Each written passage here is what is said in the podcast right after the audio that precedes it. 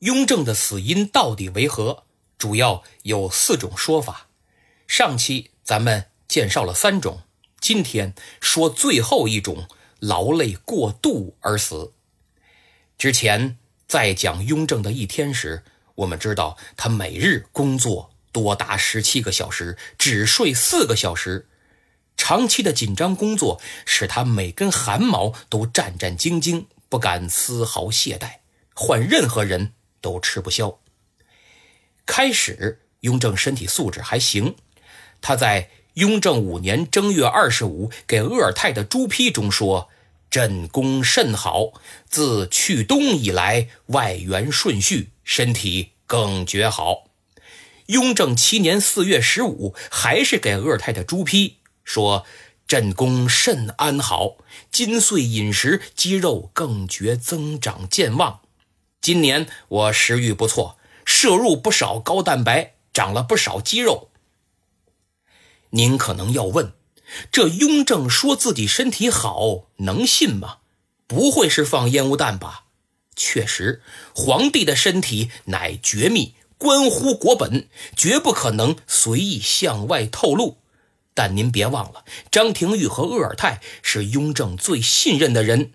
连圆明园放着传位诏书，他都能告诉二人，所以雍正对鄂尔泰说自己身体不错是可信的。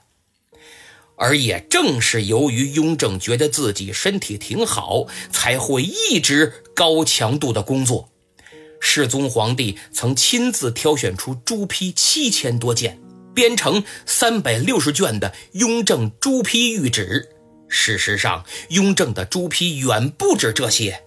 他在位十三年，批阅的奏折、奏本、题本等等，共计十九万两千多件，其中光奏折就两万多件，平均每年多达一万四千七百六十九件，和每天四十多件。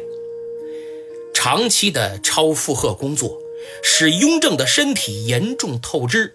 雍正七年的年底，他终于大病一场。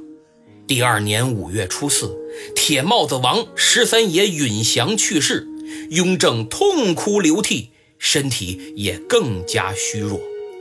过了不到一个月，雍正八年的六月，世宗皇帝感觉自己不行了。于是召见张廷玉、鄂尔泰、允禄、允礼、弘历和弘昼等人，口述遗诏，但没有说明让谁接班，因为这必须要自己死后才能揭晓。在随后一年多的时间里，雍正身体始终不好。雍正九年十月初三，他说。自上年以来，朕功为和，调理经年，尽使痊愈。一家皆言上宜静摄，不可过劳。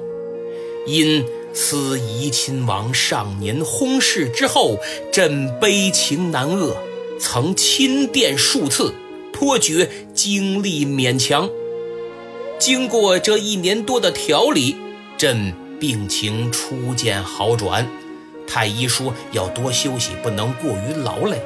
可即便多休息，朕的心情也好不到哪儿去。每每想起怡亲王，真是悲从中来，不能自已呀。朕已经亲自祭奠了数次，每次都觉得体力和精力很差，勉强支撑。